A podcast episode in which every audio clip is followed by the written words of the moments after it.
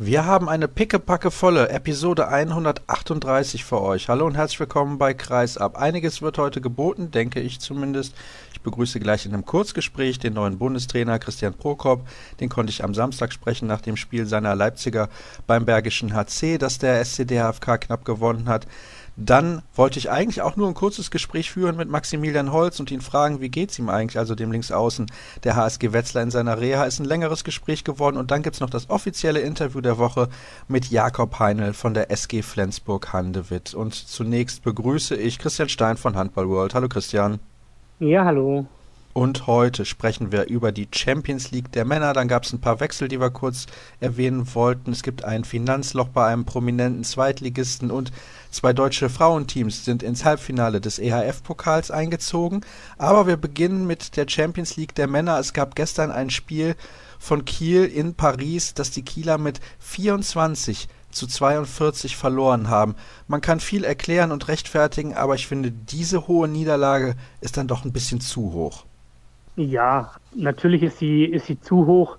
Auf der anderen Seite muss man natürlich einfach feststellen, für den THW Kiel ging es ja faktisch um gar nichts mehr. Also Platz 4 nach oben war weg, Platz 6 nach unten war auch nicht irgendwie noch gefährdet. Also von daher, man war sicher Fünfter. Und ich glaube, dass dann sowas äh, zum Tragen kommt, dass man sich einfach in so einem unwichtigen Spiel letztendlich nicht mehr verletzen will, dass man nicht mit, äh, mit dem Kopf bei der Sache ist, vielleicht auch schon an die nächste Aufgabe in der Bundesliga denkt, das Achtelfinale der Champions League ein bisschen mit dem Blick hat.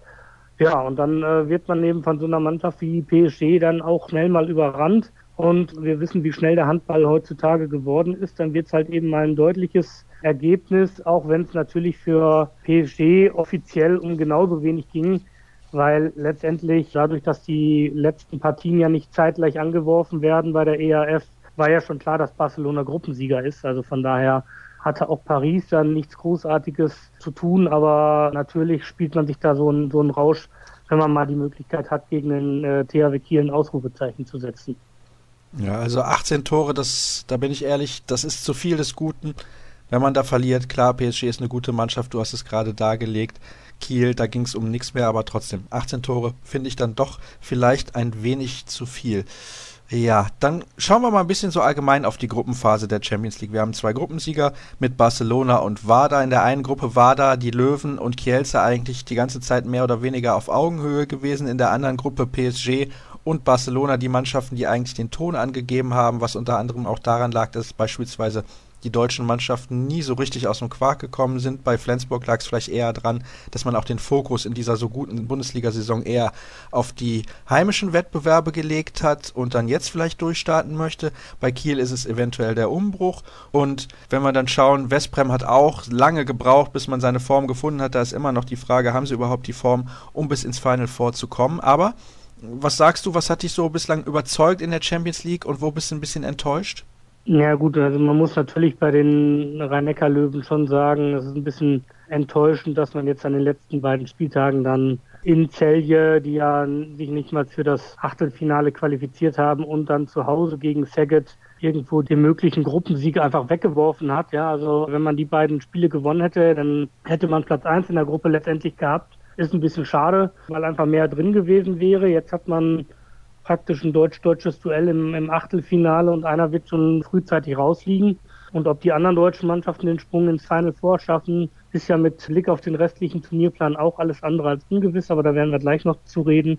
Ja, ich finde letztendlich diese Gruppen A und B, bis auf die Kadetten Schaffhausen, die so ein bisschen abgefallen sind, aber waren zumindest ausgeglichener besetzt, als das im äh, vergangenen Jahr der Fall war.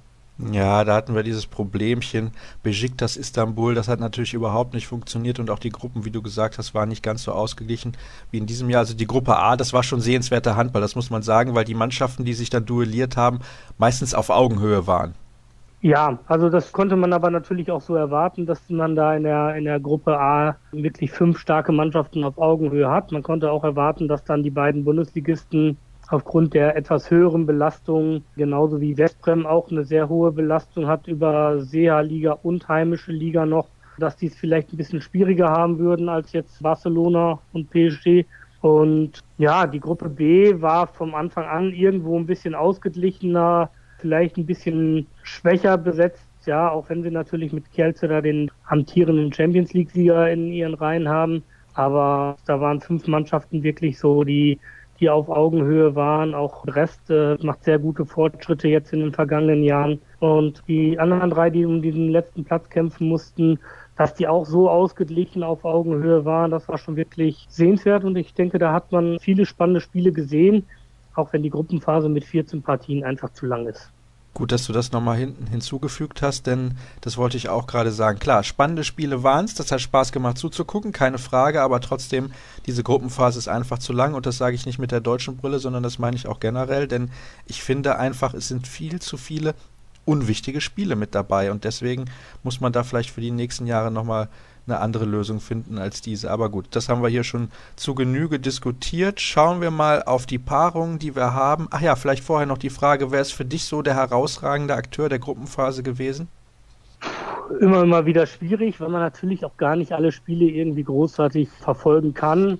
Ich denke mal, Uwe Gensheimer hat sich da in, bei Paris schon gut eingelebt, ist Top-Torschütze, ist auch nicht selbstverständlich in der ersten Saison, die man in einem neuen Verein spielt ja, ansonsten, ich glaube, gab es so gar nicht die großartigen Überraschungen bei den Mannschaften. Ein bisschen, ja, Holstebros, äh, Magnus Bramming war, glaube ich, so die, die Überraschung der Gruppenphase in den Gruppen C und D. Und ansonsten gab es da für mich persönlich keine großartigen Überraschungen, wenn man mal so ein bisschen in die Torschützenliste guckt oder auch bei den Torhütern guckt. Gestern Rapat Sterbik wieder mal äh, für Vardar Skopje den Sieg festhalten musste, war, denke ich mal, genauso wenig überraschend, wie wir dann Leistungen halt eben von anderen Torhütern jetzt äh, gesehen haben. Von daher möchte ich da gar nicht großartig irgendwie einen immerhin hinausheben. Handball ist eben ein Mannschaftssport und gerade in der Champions League sieht man, dass man wirklich nur mit einer, mit einer herausragenden Mannschaftsleistung weit kommen kann. Und diese Mannschaften, die mit einer herausragenden Mannschaftsleistung jetzt im Achtelfinale stehen, heißen, und die Duelle nenne ich dann direkt auch mal Nord gegen Paris, Montpellier gegen Kielce, Westbrem gegen Zagreb, Flensburg gegen Brest, Kiel gegen die Löwen und Silkeborg gegen Saget. Direkt weitergekommen ins Viertelfinale sind Barcelona und Wada. Die treffen dann auf die Sieger Kiel gegen Löwen oder Brest gegen Flensburg. Und es drohen, ja, also was heißt es drohen? Es drohen Viertelfinals Paris gegen Saget, das sollte eine klare Angelegenheit sein, und Westbrem gegen Kielce. Das Finale des Vorjahres wird es also definitiv nicht mehr geben und eine der beiden Mannschaften wird auch auf dem Weg nach Köln scheitern. Hm, jetzt schauen wir doch mal auf das, was wir so im Achtelfinale haben. Ich hätte von dir mit einer ganz kurzen Antwort jeweils den Sieger des Duells genannt bei Nantes gegen Paris. Ja, ich denke mal, dass sich da Paris durchsetzen wird. Es wird aber durchaus eng zugehen. Montpellier gegen Kielce. Sehe ich schon bei einem klaren Sieg für Kielce, weil ich nicht glaube, dass Montpellier dieses Niveau praktisch über zwei Spiele spielen kann. Vesprem gegen Zagreb. Für mich ist Vesprem klar favorisiert. Ich denke mal, Zagreb hat das Maximum jetzt erreicht mit diesem Achtelfinale und mehr ist da einfach nicht drin. Dann haben wir Flensburg gegen Brest. Wird eine sehr spannende Angelegenheit. Ich habe natürlich ein bisschen auch die deutsche Brille auf, von daher sage ich, Flensburg kommt weiter, aber Brest wird sie schon bis ans Äußerste fordern. Also es wird schon recht eng zugehen und Flensburg kann vielleicht froh sein, dass sie das Rückspiel zu Hause haben. Oha, dann haben wir Kiel gegen Löwen. Ja, gute Frage. Nach den Ergebnissen des letzten Wochenendes würde ich sagen, gar keiner. Nein, ich denke mal, die Löwen haben gegen den THW Kiel im Moment die besseren Karten und werden das am Ende dann auch mit dem Heimvorteil zu ihren Gunsten nutzen können. Und zu guter Letzt dann noch Silkeborg gegen Saget. Ja, ich denke mal, Saget ist da schon klar in der Favoritenrolle. Silkeborg hat gute Spieler, aber ich glaube, es reicht nicht, um eine Mannschaft wie Saget dann in die Schranken zu weisen. Also ich habe jetzt am Wochenende sowohl das letzte Spiel von Beringbo gesehen, ich habe auch das Spiel von Sackett bei den Löwen gesehen. Also ich kann mir da nicht vorstellen, dass die, die Dänen die nächste Runde erreichen. Also von daher, ja, würde ich sagen, am Ende werden wir keine Überraschung erleben. Dann zunächst mal ein paar Transfermeldungen, bevor wir dann zu dem kommen, was ich eben zu Beginn der Sendung schon angekündigt hatte. Quentin Mahé wird 2018 im Sommer dann zu Vesprem wechseln und Trainer Lubomir Franjes folgen und nach meinen Informationen wird auch Manuel Strilek im Sommer 2018 nach Vesprem gehen, also die rüsten auf der Position dann mächtig auf, auf links außen. Philipp Weber wird nach nur einem Jahr die HSG Wetzlar wieder verlassen und geht zurück nach Leipzig aus angeblich privaten Gründen. Naja, das lassen wir mal so im Raum stehen. Und Bogdan Radivojevic steht auf dem Sprung zu den Rhein-Neckar-Löwen. Und dann haben wir noch die Personalie Prokop, denn der wird schon sofort Bundestrainer und nicht erst im Sommer. Dazu dann später mehr in dem Kurzgespräch, was ich mit ihm geführt habe. Und Mike Machulla wird der neue Trainer der SG Flensburg-Handewitt. Kurzer Kommentar von dir dazu. Ich finde, das ist eine mutige, aber eine gute Entscheidung. Ja, ob es eine gute Entscheidung ist, das wird sich natürlich dann hinterher mit den Ergebnissen festlegen lassen. Eine mutige ist es auf jeden Fall. Es ist auch eine Entscheidung, die zur SG Flensburg-Handewitt passt. Müssen wir uns mal äh, vor Augen führen, damals als Lubomir Franjes als Trainer angefangen hat, hat er noch überhaupt keinen Verein im Vorfeld trainiert gehabt. Mike Machulla war immerhin schon mal beim ASV Hamm-Westfalen tätig und natürlich kennt er die Mannschaft sehr, sehr gut. Er weiß, worauf er sich einlässt. Ich denke mal auch, es muss nur wenig nachjustiert werden. Also er wird nicht jetzt das Rad irgendwie komplett neu erfinden und Flensburg einen anderen Stil überstülpen, sondern er wird da vielleicht die ein oder andere Stellschraube einbringen. Aber man weiß ja letztendlich auch nicht, wie groß der Anteil von ihm als Co-Trainer jetzt schon in der aktuellen Situation ist. Das können wir einfach nicht einschätzen. Aber ich denke, er hat einen ganz guten Überblick, auch was diese Flensburger Akademie betrifft. Und wenn man dann diesen Weg gehen will und die Talente praktisch weiter heranbringen will, dann, dann ist das ganz gut, wenn man jemanden hat, der schon da den Überblick hat. Und ansonsten würde man eben ein paar Jahre verlieren und ich glaube, das ist eine ganz gute Entscheidung für Flensburg, aber die sich natürlich dann an den Resultaten messen lassen muss. Der ASV Hamm-Westfalen ist ein sehr, sehr gutes Stichwort.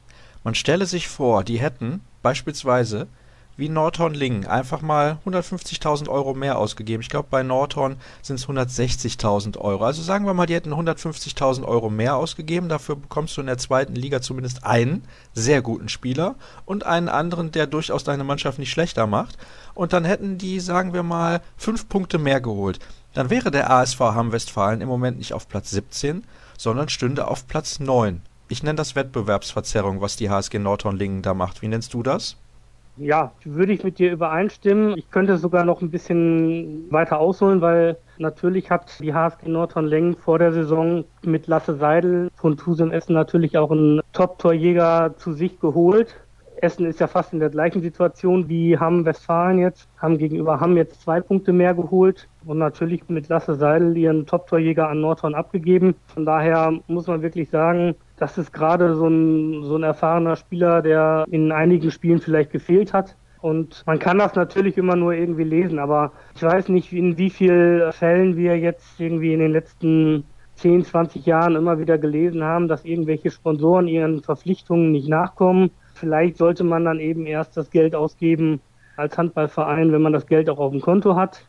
Ja, dann äh, muss man sich hinterher nicht wundern, wenn das Geld eben nicht fließt, sondern dann hat man eben vorgesorgt. Und das ist ein relativ großes Problem, was aber jetzt Nordhorn nicht exklusiv hat, sondern da gibt's auch in der zweiten Liga mehrere Vereine, die immer jedes Jahr oder immer mal wieder darüber berichten, dass ja ihre Sponsoren nicht den geplanten Verpflichtungen nachgekommen sind, dann ist der Zuschauerschnitt nicht so gewesen, wie man den in den Lizenzbedingungen vereinbart hatte. Natürlich können auch mal Zahlungen irgendwie von einer Krankenkasse oder sonst was irgendwie Nachforderungen oder Nachforderungen vom Finanzamt irgendwie kommen, betrifft dann aber meistens irgendwelche Verfehlungen, die man schon vor ein paar Jahren auch selber begangen hatte. Also von daher ist das alles irgendwie nicht, was so aus der, aus der Welt kommt und was unvermeidbar gewesen wäre.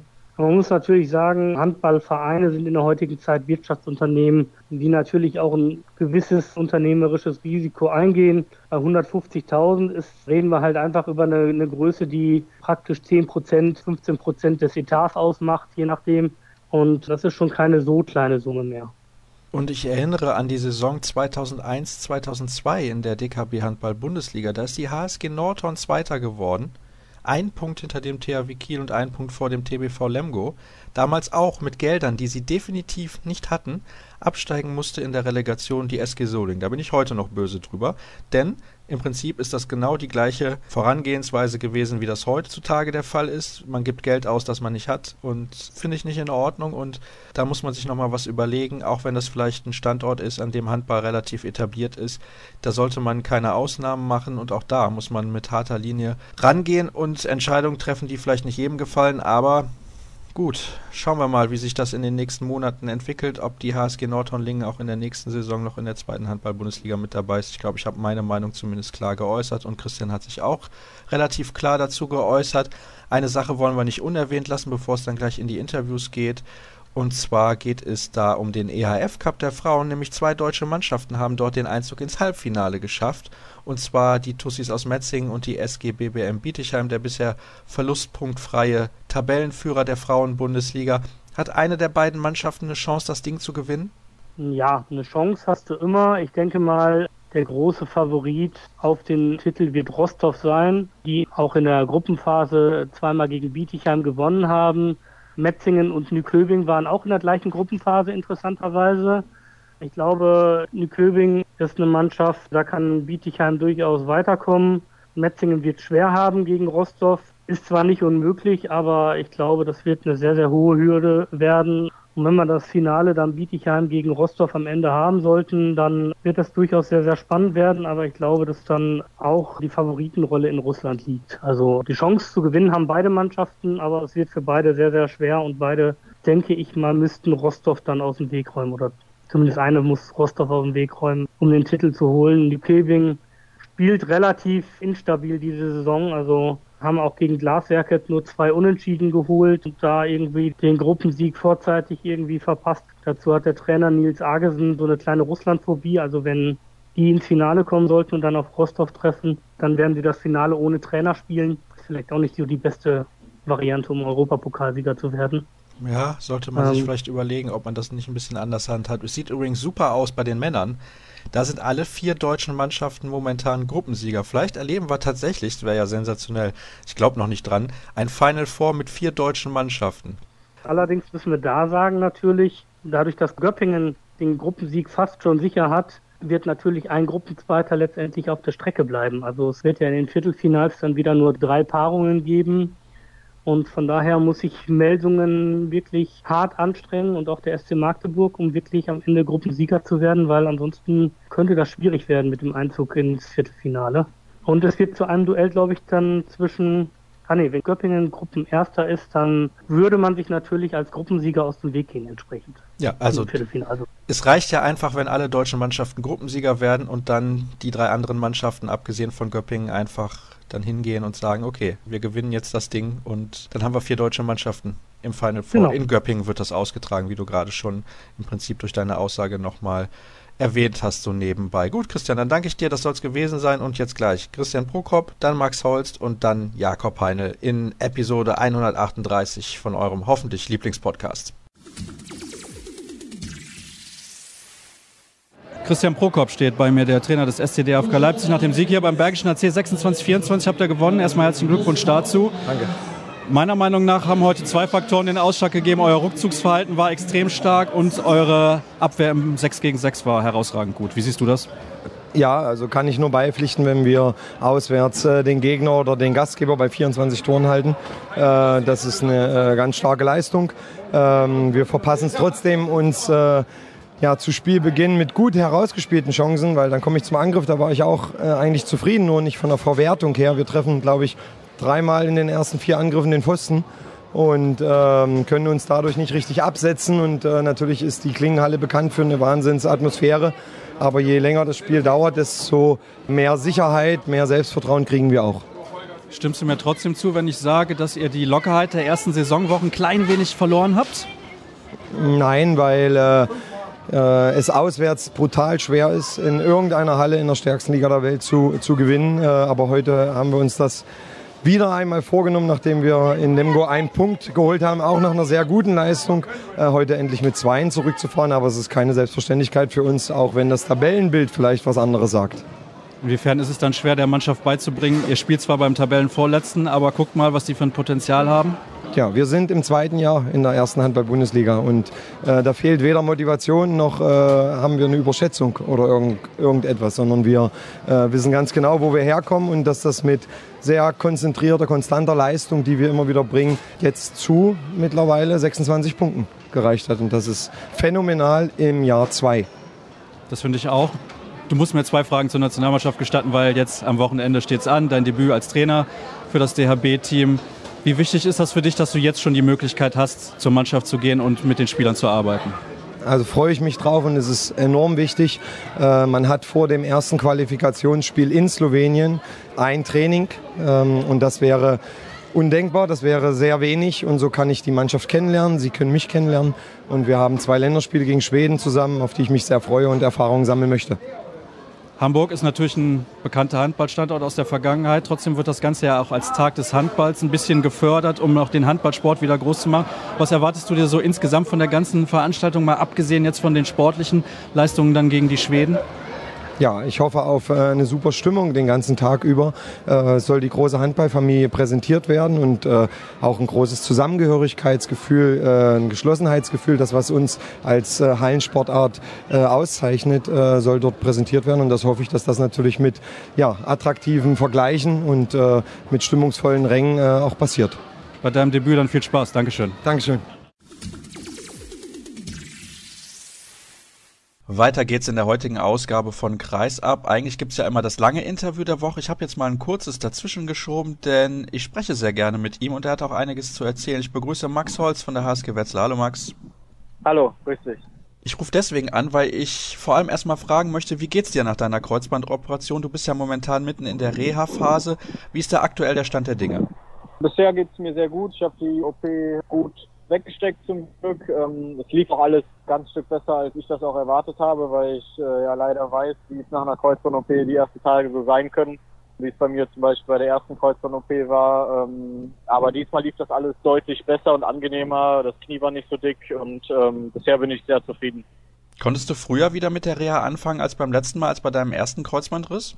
Ja, auf jeden Fall, weil ich einfach nicht so eine große Schwelle im Knie hatte. Diesmal war es so, äh, ich musste ja eine gewisse Zeit warten nach der ersten Operation, bis mein Knochen zusammengewachsen war. Und dann bin ich mit einem reizfreien Knie oder im Prinzip bis auf, dass das Kreuzband gefehlt hat, einem gesunden Knie die zweite OP gegangen. Und dadurch bin ich auch ganz gut wieder rausgekommen, äh, weil das Knie vorher komplett reizfrei war, war es halt nach der OP äh, auch äh, ziemlich reizfrei und wenig Schwellung da, deshalb konnte ich halt schon früher mit Sachen wie Fahrradfahren oder so leichten Kräftigungssachen anfangen. Jetzt ist es ja nun so, niemand ist gerne verletzt. Trotzdem ist natürlich der Punkt, der mich interessiert, inwiefern hilft dir deine Erfahrung der ersten schweren Verletzungen jetzt, das anders zu verarbeiten? Ja, ich hoffe, dass es mir hilft. Ich glaube, das wird sich zeigen. Aber ich denke schon, dass das von Vorteil sein kann. Diesmal war es ein bisschen komplizierter, dadurch, dass es halt zwei OPs gebraucht hat, um das äh, wieder hinzukriegen mit dem Kreuzband. Aber ja, man kann das ja nur akzeptieren, weil man kann ja nicht so lange mit hadern. Ich weiß halt zumindest von der vorherigen Verletzung und den Erfahrungen der Reha, dass man halt auch immer sehr viel Geduld zeigen muss. Ja, die ganzen Rückschläge, wenn es halt mal nicht gut läuft über eine Woche oder oder mehrere Wochen, dass man halt einfach geduldig bleiben muss, weil das einfach normal ist bei so einer langen Reha-Phase. Und ich glaube auch, dass mein Körper das diesmal besser wegstecken kann, weil er einfach das schon einmal mitgemacht hat. Und ich glaube, dass das diesmal sehr gut weiterlaufen wird auch. Nimmt dir das ein bisschen Druck, dass der Verein sich jetzt auch entschieden hat, mit Kaspar Quist den Vertrag zu verlängern? Das ist ja der Spieler, der auf der Linksaußenposition nachverpflichtet wurde, nachdem du dich verletzt hast. Ich glaube auch übrigens, dass es vielleicht ein Vorteil sein kann, wenn du dann spätestens in der nächsten Saison wieder auf der Platte stehst, dass du vielleicht nicht immer über 60 Minuten spielen musst. Denkst du das auch? Ja, das hat alles Vor- und Nachteile äh, für mich persönlich natürlich, aber ähm, ja, ich mache mir da keine Gedanken drüber, weil ich da auf diesen Bereich von so einer Teamplanung keinen Einfluss habe. Das ist eine Sache vom Verein. Für die war einfach das Risiko zu groß mit mir, weil es bei mir nicht abzusehen ist, ob ich das schaffe, bis zum ersten Saisonspiel fit zu sein oder halt nicht. Und das ist auch absolut verständlich. Der Verein versucht, das Risiko, soweit es geht, zu minimieren. Deshalb war das auch eine verständliche äh, Vertragsverlängerung von Kaspar und darüber hinaus spielt er auch eine gute Saison bisher und ähm, ist ein super Typ, deshalb kann man das schon nachvollziehen. Also das nimmt ja nicht in irgendeiner Form den Druck. Ach, jetzt habe ich nicht richtig geantwortet auf deine Frage mit dem Druck, ne? Ja, ach, für mich ist das gleich, muss ich sagen. Mein Ziel ist, zum ersten Spieltag fit zu sein der neuen Saison. Das war vorher, also vor Vertragsverlängerung vom Kaspar Quiz. Das ist es jetzt immer noch. Letztendlich wird es darum gehen, inwieweit mein Körper in der Lage ist, äh, das alles wegzustecken und inwieweit das Kreuzband es schafft, stabil zu werden in der Zeit. Und wenn ich soweit bin, dann werde ich spielen. Wenn ich halt zum ersten Spieltag noch nicht so weit bin, dann muss ich halt noch ein paar Wochen warten. Aber der Druck ist, glaube ich, der gleiche. Jetzt bist du ja jemand, der sich sehr viel Gedanken macht, der auch über den Tellerrand gerne mal hinausschaut, der sich auch zu Dingen äußert, die nicht unbedingt direkt mit dem eigenen Verein zu tun haben, weil du dir sehr, sehr viele Gedanken machst. Gab es irgendwann zum Zeitpunkt nach der Verletzung bei dir Zweifel daran, ob du das überhaupt nochmal alles machen willst?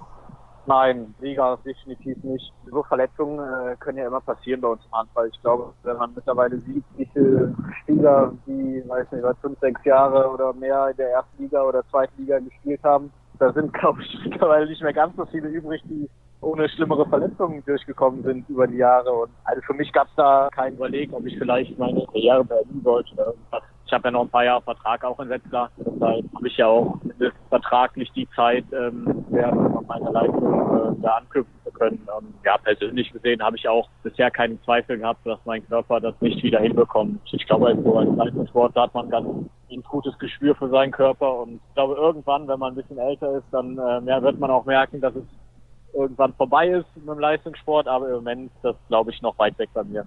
Ja, Gott sei Dank, wir wollen dich alle auch noch ein paar Jahre auf der Platte sehen, das ist doch ganz klar. Ja, dann lass uns ein bisschen quatschen natürlich auch über das Sportliche, auch wenn du nicht selber mit dabei bist, aber du bist ja auch ständig in der Halle und auch mit den Mitspielern in engen Kontakt, das ist ja ganz klar. Gab ein bisschen Unruhe bei euch zuletzt, ne? Ja, das stimmt. Waren ein paar ähm, Veröffentlichungen, die etwas für Unruhe gesorgt haben. Gut, mit Janik Kohlbacher, das war halt abzusehen. Das wussten wir ja auch schon ein bisschen länger, dass er uns 2018 äh, Richtung Rhein-Neckar verlassen wird. Für ihn wäre der richtige Schritt und absolut nachvollziehbar und auch vom Zeitpunkt eine gute Sache für ihn und ja, für die HSG Wetzlar und für uns als Mannschaft auch von der Planung, dass man halt frühzeitig weiß, was 2018 sein wird. Gut, mit Philipp Weber war es natürlich eine bisschen andere Sache. Das kam natürlich überraschend für uns alle. Sehr schade aus sportlicher Sicht für uns als Mannschaft natürlich, weil er super gespielt hat diese Saison und ja, also deutlich besser bei uns eingeschlagen hat, als wir das erwarten konnten von einem neuen Spieler, der neu in die Mannschaft kommt. Es wäre natürlich schön gewesen, weil wir jetzt im Sommer eigentlich keinen großen Umbruch haben, wenn das alles so funktioniert hätte, wenn der Flicky nächste Saison noch bei uns spielen würde. Gut, er hat sich aus persönlichen Gründen oder privaten Gründen dagegen entschieden und ja, das muss man akzeptieren oder auch respektieren. Ich denke, er hat sich da viele Gedanken darüber gemacht, aber ähm, ja, natürlich hat das auch so ein bisschen für ein paar Tage oder Wochen zu Unruhe innerhalb der Mannschaft gesorgt. Ich habe da in der Vergangenheit schon mit deinem Trainer Kai Wandschneider drüber gesprochen. Du hast dich ja jetzt auch zum Verein zur HSG Wetzlar bekannt, indem du auch einen langfristigen Vertrag unterschrieben hast vor einiger Zeit. Wurmt es oder frustriert es dich ein bisschen als Spieler, wenn die HSG Wetzlar eigentlich kaum die Möglichkeit hat, über diesen, ja, ich will nicht sagen Stempel als Ausbildungsverein hinauszukommen oder diesen irgendwie abzulegen, weil ihr hattet in der Vergangenheit Spieler wie Steffen Feeth, Andreas Wolf, jetzt dann Yannick Kohlbacher, die euch verlassen weil die alle den nächsten Schritt machen wollen. Ich meine, die HSG Wetzlar ist doch eigentlich ein solider Verein. Auch da könnte man vielleicht den nächsten Schritt machen, wenn man einfach mal ein paar Jährchen zusammenspielt. Ja, das stimmt. Ja, da geht es natürlich sowohl um die sportliche Perspektive für die Leute, ähm, halt international spielen zu können, zum Teil halt auch natürlich äh, Kiel, Rhein-Neckar-Löwen oder Flensburg als Champions League spielen zu können. Natürlich geht es auch um finanzielle Aspekte, ähm, keine Frage, die haben natürlich alle einen äh, deutlich höheren Etat als hier. Aber ja, ich bin jetzt nicht sauer auf Leute wie Yannick, wenn er zu den Rhein-Neckar-Löwen wechselt. Ich denke, er hat sich das absolut nicht und das kann man auch als Mitspieler nur nachvollziehen, weil es einfach, man kriegt im Leben wahrscheinlich nicht oft Chancen, zu solchen Vereinen zu gehen. Im Leben eines Sportlers, zum Beispiel zumindest in der Profikarriere, nicht oft Chancen, zu so einem Topclub zu gehen. Und da muss man sich schon genau überlegen und abwägen, ob man diesen Schritt geht. Und ich finde, man kann es keinem verübeln, sowas zu machen, weil es auch rein sportlich gesehen schon sehr attraktiv ist da was Andy Wolf nach Kiel oder Steffen Fett nach Berlin und oder Kent Robin Tönnissen nach Berlin. Gut, beim Philipp Weber war es natürlich jetzt eine andere Geschichte. Das hat mehr Privathintergründe, weil Leipzig einfach sportlich gesehen jetzt nicht besser ist als wir. Ich glaube, die wollen den Etat ein bisschen aufstocken nächste Saison. Das wäre, glaube ich, weiß nicht, eine halbe Million mehr oder sowas, als wir haben im Etat. Aber das waren jetzt nicht die ausschlaggebenden Punkte, warum er sich für den vorzeitigen Wechsel entschieden hat. Lass uns ein bisschen sprechen auch noch allgemein über die Bundesliga in dieser Saison. Ich weiß, du verfolgst natürlich auch die HBL intensiv und guckst, was die anderen Vereine so machen. Glaubst du, die SG Flensburg-Hande wird es irgendwie noch aufzuhalten auf dem Weg zum deutschen Meistertitel? Macht im Moment auf jeden Fall nicht so den Eindruck, wenn man sieht, was sie äh, in den letzten Wochen für Spiele durchziehen. Ich glaube, der Auswärtssieg, was haben sie gewonnen, ich glaube mit 24 Toren oder sowas Unterschied. Das war schon eine Hausnummer. Ähm, ich glaube auch, dass das Vorverhältnis ja nicht ganz uninteressant für die ersten beiden Mannschaften. Oder gut, ich glaube, Kiel ist jetzt raus aus Meisterschaftskampfrennen durch die letzten Spiele. Die haben jetzt ein bisschen zu viel Rückstand und Flensburg oder gerade Flensburg wird nicht so viel schwächeln, dass Kiel da noch mal rankommt. Aber dann wird sich zwischen Flensburg und den Rhein-Neckar-Löwen entscheiden. Ich glaube, also ich finde, Flensburg spielt diese Saison mit, mit Abstand den schönsten Handball. Bei ihnen sieht es auch noch am leichtesten aus, jetzt zum Ende der Saison, wie sie die Spiele gewinnen. Aber ähm, ja, es wird auf die direkten Duelle auch natürlich ankommen, wenn die Topmannschaften gegeneinander spielen. Jetzt wie Berlin gegen Rhein-Neckar-Löwen, wo die Berliner den Löwen Punkt abknöpfen können, eigene Halle. Das sind natürlich die wichtigen Spiele für die Top-Mannschaften, dass sie gegen die äh, Mannschaft von oben auch doppelt punkten können. Aber ich glaube, dass Flensburg das dieses Jahr machen wird, weil sie einfach am konstantesten und am solidesten spielen. Das macht zumindest den Anschein. Ich würde gerne zum Abschluss nochmal fragen, wie sieht denn aktuell eigentlich dein Tagesablauf aus? Wie viele Stunden pro Tag befindest du dich in der Reha? Ja, ich bin jetzt gerade, vorhin bin ich aus Köln wiedergekommen. Ähm, ich mache meine Reha in Köln in der Klinik, wo ich auch operiert wurde. Mein Tagesablauf sieht eigentlich immer so aus, dass ich ja so eine Stunde äh, Physiotherapie und andere Behandlungen äh, habe und dann ja drei, dreieinhalb Stunden im Reha-Training bin. Das heißt, ich bin immer so vier, viereinhalb, maximal fünf Stunden pro Tag in der Reha und schlafe ab und zu auch mal eine Nacht in Köln, äh, damit ich nicht jeden Tag von Wetzlar nach Köln pendeln muss, weil das täglich halt etwas zu viel Aufwand ist und zu anstrengend ist und auch nicht so gut für das Knie ist. Ähm, aber es sieht so aus, dass ich so vier bis fünf Stunden pro Tag in Köln in der Reha bin und ja, mich da auch voll und ganz auf mein Knie kann. Man hört es ein bisschen im Hintergrund. Es ist relativ windig. Du genießt gerade irgendwie die ersten äh, Sonnenstunden der Frühlingszeit oder was ist da los? ja, genau. Bei uns ist gerade hier in Lanau auf dem Balkon gerade die Sonne rausgekommen und ich habe mich mit einem Kaffee, mit einem Kaffee auf den Balkon gesetzt, um ein bisschen die Sonne zu genießen. Gut, dann tu das doch weiterhin. Ich danke dir recht herzlich, Max, dass du so spontan auch zugesagt hast. Eigentlich habe ich gesagt, ein kurzes Gespräch wollte ich zwischendurch einstreuen, aber ist schon äh, fast 14 Minuten lang. Also, nächste kurze Pause, naja, letzte gut. kurze Pause in der heutigen Sendung von Kreisab und dann gibt's gleich das offizielle Interview der Woche. Das aktuelle Interview der Woche wird präsentiert von Startup und Tax, eurem Ansprechpartner in Sachen Steuern und Finanzen, gerade und insbesondere für neu gegründete Unternehmen. Einfach nachschauen unter startupundtax.de. Wir kommen zum Interview der Woche, zum offiziellen habe ich eben gesagt, denn wir hatten schon zwei Gesprächspartner in der heutigen Sendung, kurz Christian Prokop, den neuen Bundestrainer und eben Maximilian Holz. Und jetzt freue ich mich sehr auf einen Gast, den ich gerne schon vor ein, zwei Jahren mal gefragt hätte, aber da ging es ihm nicht ganz so gut und deswegen der Respekt gebührte, dass man da nicht nachfragt. Jetzt geht es ihm wieder besser und deswegen freue ich mich sehr, ihn in der Leitung zu haben. Jakob Heinel von der SG Flensburg-Handewitt. Hallo Jakob. Hallo und vielen Dank ja, ich freue mich, dass du zugesagt hast, denn das haben wir geklärt über eure Auswärtsreise in Westbrem. Da müssen wir natürlich auch kurz drüber sprechen. Lass uns mit dem Sportlichen erstmal anfangen. Es gab eine Niederlage zum letzten Spieltag der Gruppenphase. Das heißt, ihr müsst jetzt im Achtelfinale nach Brest. Wie bewertest du das Spiel und wie bewertest du auch den kommenden Gegner in der Champions League? Ich denke, dass wir eine sehr, sehr gute erste Halbzeit gespielt haben ja, Anfang zweiter Halbzeit bis wir eine kleine Schwächephase hatten und ähm, ja, dann Westbrem haben wegziehen lassen. Alilovic hat dann auch ein paar Bälle gehalten, als wir wieder ein bisschen rangekommen sind und ja, so haben wir das Spiel dann verloren, leider mit sechs Toren. Aber im Endeffekt jetzt für das Achtelfinale und Viertelfinale, wenn wir dann weiterkommen, bedeutet das gleich starke Gegner. Also jetzt spielen wir gegen Brest, wenn wir dann weiterkommen gegen war das Skopje und wenn wir jetzt das Spiel in Westbrem gewonnen hätten, würden wir gegen Zagreb spielen und dann Viertelfinale gegen Kielce. Also ich glaube, das nimmt sich nicht viel. Ja, natürlich ist jetzt es ein schwerer Gegner mit Brest, definitiv. Also gerade zu Hause sind sie enorm heimstark. Aber wir sind da guten Mutes, dass wir da weiterkommen. Ein schwerer Gegner, du hast es gerade schon gesagt, der sich auch in den letzten Monaten sehr gut entwickelt hat. Da haben wir im ersten Teil unserer heutigen Sendung schon drüber gesprochen.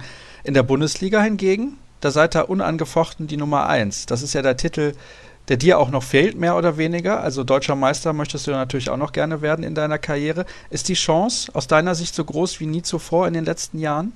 Definitiv. Also wir sind jetzt ähm, Tabellenführer. Das waren wir ja zu diesem Zeitpunkt die letzten Jahre nie. Von daher ist die Chance natürlich sehr, sehr groß. Aber es sind noch zwölf Spiele in dieser Saison und das ist eine Menge. Also da kann auch super viel passieren. Von daher sagt es jetzt erstmal nichts aus. Natürlich ist die Chance sehr, sehr groß und wir wollen es natürlich auch schaffen, aber ja, entschieden ist da noch lange nichts. Wir müssen weiter unsere Konzentration hochhalten und wir haben auch ein schweres Restprogramm, wir haben noch viele schwere Auswärtsspiele, aber klar, wir wollen da bleiben. Dann kommen wir mal zu den Sachen, die ich eben schon im kurzen Vorgespräch angekündigt hatte dir gegenüber. Ich habe viele Hörerfragen bekommen. Und einige möchte ich, also eigentlich alle möchte ich gerne einbinden in das heutige Gespräch, denn da sind sehr, sehr viele interessante mit dabei. Fangen wir an mit der ganz aktuellen Geschichte, dass ihr ja einen neuen Trainer bekommt zur neuen Saison. Mike Machulla wird Lubomir Franis ersetzen. Der geht nach Westbrem nach vielen Jahren als Trainer der SG Flensburg-Handewitt. Ich glaube, das kann man ihm auch nicht vorwerfen, dass er auch mal eine Veränderung sucht. Das ist ja ganz normal nach so langer Zeit.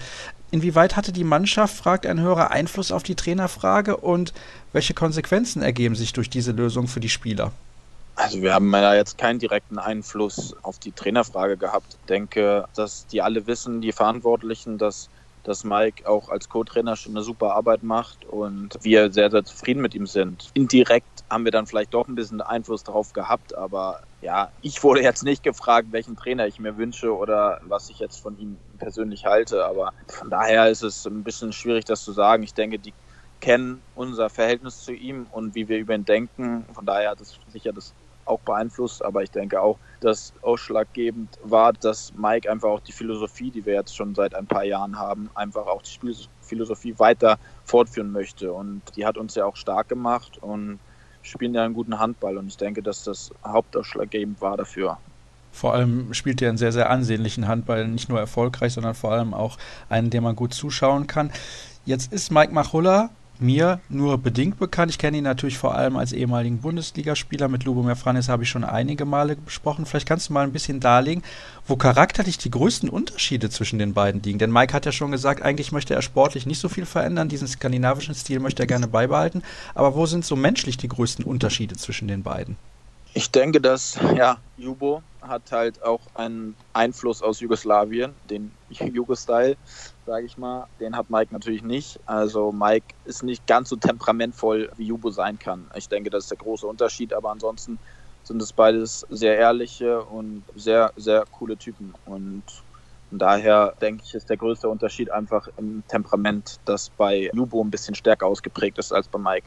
Ich weiß nicht, ob du das mitbekommen hattest zuletzt, als er mit der Nachfrage von Anders Zachariasen nicht so ganz zufrieden war. Hat man da hinterher dann drüber geschmunzelt in der Kabine?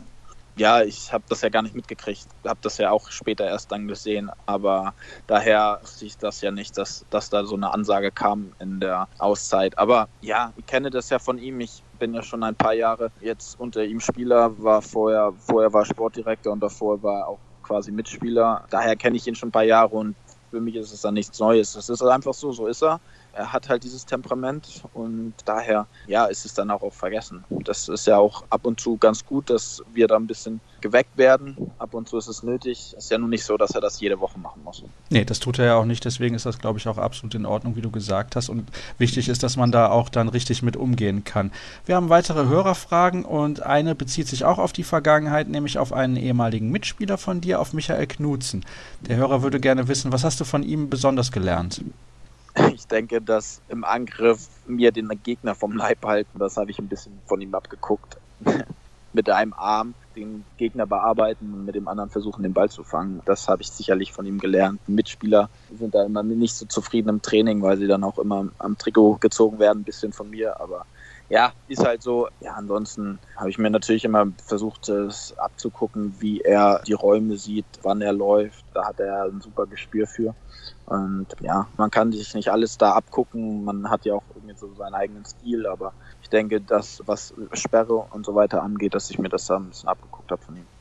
Wo wir gerade bei Vorbildern sind, haben wir die nächste Hörerfrage, die sehr gut dazu passt. Welche Vorbilder hattest du? Vielleicht Jan Fekter, Matthias Hahn, Jonny Jensen oder vielleicht sogar Spieler aus anderen Vereinen? Definitiv als Jugendspieler war das natürlich äh, Matthias Hahn auch, weil er schon in der ersten Mannschaft damals gespielt hat und ich in einer noch äh, in der Jugend bei Flensburg gespielt hat und da hat man natürlich automatisch die meisten Spiele von Flensburg geguckt und er auf meiner Position gespielt hat. Deshalb war natürlich auch ein Vorbild und natürlich auch Christian Schwarzer durchs Fernsehen, durch die Nationalmannschaft, aber dann später halt vor allem auch Jonny Jensen und Knudsen halt auch, die mir halt auch während meiner Anfangszeit auch viel gezeigt haben. Auch Jonny, ähm, gerade für die Abwehr, mich immer unterstützt haben. Davor, ja, er ist ja nicht umsonst der Handballgott in Flensburg gewesen, weil er halt mit Einsatz und körperlichem Spiel viel gerissen hat. Und sicherlich waren die auch in der Zeit ein Vorbild für mich. Ja. Wie war das erste Training damals bei den Großen? Kannst du dich da noch dran erinnern? Hat es ein bisschen Muffensausen vielleicht? Absolut, klar. Man hat riesen Respekt, hat die ja sonst nur aus dem Fernsehen gekannt oder aus der Halle, wo man war und hat sie da unten spielen sehen. Und natürlich hat man riesen Respekt gehabt. Ja, es war, war ein besonderes Gefühl. Ne? Ich, ich habe mein ganzes Leben in diesem Verein gespielt und in der Jugend und lange Zeit sah es ja auch nicht so aus, als wenn ich jetzt auch den Sprung zu den Profis schaffen würde. Und dann auf einmal dabei gewesen zu sein und dann nicht nur einmal, sondern dann immer wieder, es war natürlich klar, es war was Besonderes und ein bisschen Respekt hatte ich da schon natürlich. Lebst du deinen Traum eigentlich dadurch, dass du für deinen Verein spielst? Kann man das so sagen? Absolut, klar.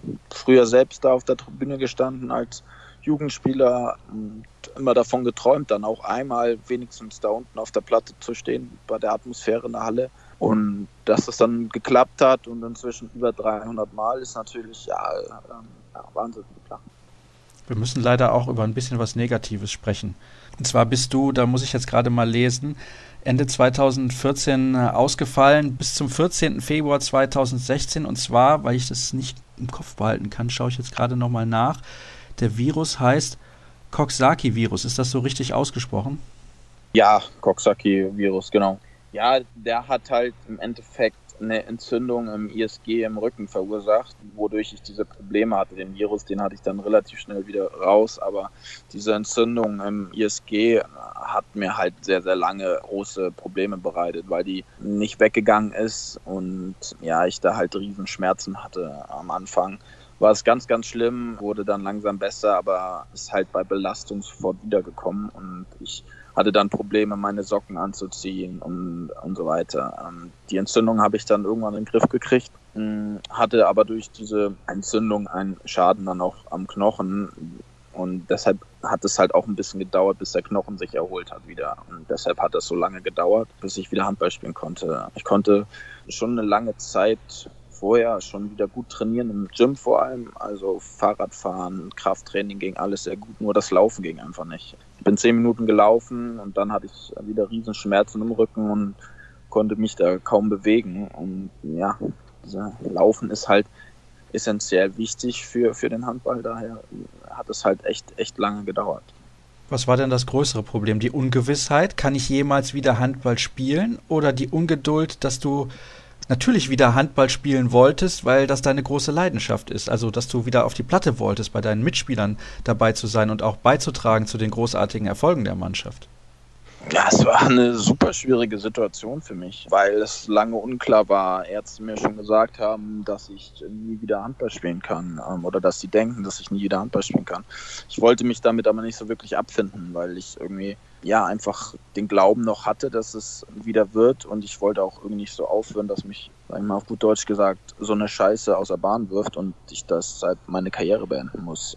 Schwierig war es natürlich auch gerade die Reha-Phase, weil es bei mir nicht wirklich so eine, so eine Steigerung gab. Es gab keinen festen Reha-Plan, weil es einfach eine Sache war, die einfach super selten vorkommt und ich musste mich da irgendwie ein bisschen selbst rantasten, was kann ich machen, was hilft mir und das war natürlich echt schwierig, weil ich teilweise drei, vier Wochen super trainiert habe. Dann gehe ich einmal laufen. Nach zehn Minuten habe ich wieder Riesenschmerzen. Und dann das von vorne wieder anzufangen, das war natürlich für den Kopf unglaublich schwer. Aber irgendwie habe ich immer noch den Glauben gehabt, dass es irgendwann wieder wird muss ich auch sagen, dass ich meinen Mitspielern und dem Verein super dankbar dafür bin, dass sie einfach auch so eine Geduld hatten, mich nie unter Druck gesetzt haben, dass ich irgendwie alle Zeit der Welt bekommen habe, um wieder richtig fit zu werden. Ja, es war eine sehr, sehr schwere Zeit, aber habe es zum Glück überstanden und ja, bin natürlich super froh darüber, dass ja. ich ja der Mannschaft jetzt auch wieder auf dem, auf dem Spielfeld helfen kann. Wie hast du dich aus diesem mentalen Loch teilweise wieder hochgezogen? ja, wie gesagt, ich glaube, dass diese Unterstützung einfach super wichtig war von, von den Mitspielern, von dem Umfeld, vom Verein, vom Trainer, von meinen Freunden, ja, Familie natürlich, alles drumherum. Dass ich auch mir mal so dann meine Auszeiten genommen habe vom Handball, einfach nicht, mich nicht viel damit beschäftigt habe, sondern den Kopf einfach frei bekommen wollte. Ja, ich denke, das war auch super wichtig, ein bisschen Abstand davon zu gewinnen. Aber trotzdem, ja, den Glauben weiter gehabt zu haben, dass ich das wieder schaffe, irgendwann auf der Platte zu stehen. Hoffnung hat mir auch gegeben, dass Lasse Bosen, mit dem ich auch in Flensburg zusammen gespielt habe, dasselbe Problem auch bekommen hatte kurz vor mir und auch in der Lage war, wieder Handball zu spielen. Von daher, das hat mir natürlich auch Hoffnung gegeben, gab auch Negativbeispiele, aber das war natürlich auch ein gewichtiger Punkt. Jetzt weiß ich nicht, wie das bei dir war. Man hat das damals in dem Fall Philipp Jicha mitbekommen. Der ist ja unter anderem nach Barcelona gegangen, weil in Spanien die Gehälter dann weitergezahlt werden nach einer gewissen Zeit. Wie war das damals bei dir? Ist das vielleicht dann auch so ein Grund, dass man eventuell Angst bekommt um seine finanzielle Existenz? Hm, ja, ich denke schon, dass man in Deutschland grundsätzlich auch ganz gut abgesichert ist. Ich meine, man muss sich ja auch ein bisschen darum selbst kümmern, inwieweit man ab gesichert ist. Aber ja, zum Glück war ich das einigermaßen. Also ich bin da jetzt nicht auf Null gefallen. Man hat ja auch die Krankenkasse, die dann etwas übernimmt, beziehungsweise private Versicherungen. Von daher war das jetzt auch kein Problem, so dass ich mir da um Geld Sorgen machen musste. Es war natürlich auch wichtig, klar, dass ich da jetzt irgendwie nicht gefallen bin und ja, dann irgendwie kein Geld mehr zur Verfügung hatte. Daher musste ich mir da keinen Kopf drüber machen. Ja, das war kein Problem. Das ist doch wunderbar, wenn jemand dann auch so eine Situation durchsteht, bedeutet, wenn ich das alles irgendwie so zusammenfasse, du hattest ein ganz, ganz großes Ziel. Jetzt stehst du wieder auf der Platte, jetzt spielst du noch ein paar Jährchen Handball und da machst du irgendwas im Verein oder ist irgendwas anderes vorstellbar? Denn ich kann ehrlich nicht glauben, dass Jakob Heinl und die SG Flensburg-Handewitt, selbst wenn sie nach so einer Situation nicht auseinandergehen, jemals auseinandergehen. Ja gut, das ist noch Zukunftsmusik. Da habe ich mir jetzt wirklich noch keine Gedanken gemacht, was ist, wenn ich im Handball aufhöre, wie lange ich noch spiele. Es hängt ja auch immer davon ab, wie der Körper das mitmacht, wie die Leistung das mitmacht. Ja, es sind ja einfach ein paar Faktoren, finde ich, die ein bisschen unklar noch sind und die man einfach jetzt noch nicht so wirklich vorhersagen kann. Und daher bin ich auch nicht der Typ, der jetzt langfristig plant, sondern bin eher so der spontane Typ und lass das irgendwie so auf mich zukommen. Ich bin sehr gespannt, was da passiert in den nächsten Jahren. Aber ich habe es ja gerade schon gesagt, die SG Flensburg-Handewitt ohne Jakob Heinl ist eigentlich sehr, sehr schwer vorstellbar. Und ich denke auch an den Reaktionen der Zuschauer. Da am 14. Februar 2016 konnte man erkennen, wie sehr du auch den Fans und allen rund um die SG Flensburg-Handewitt am Herzen liegst. Jakob, ich danke dir recht herzlich für dieses offene und ehrliche Gespräch. Und dann soll es das gewesen sein für die heutige Ausgabe von Kreisab. Wie immer, alle Informationen gibt es bei facebook.com slash kreisab und auch bei Twitter at kreisab.de und dann hören wir uns nächste Woche nach dem Tag des Handballs dann wieder. Bis dann.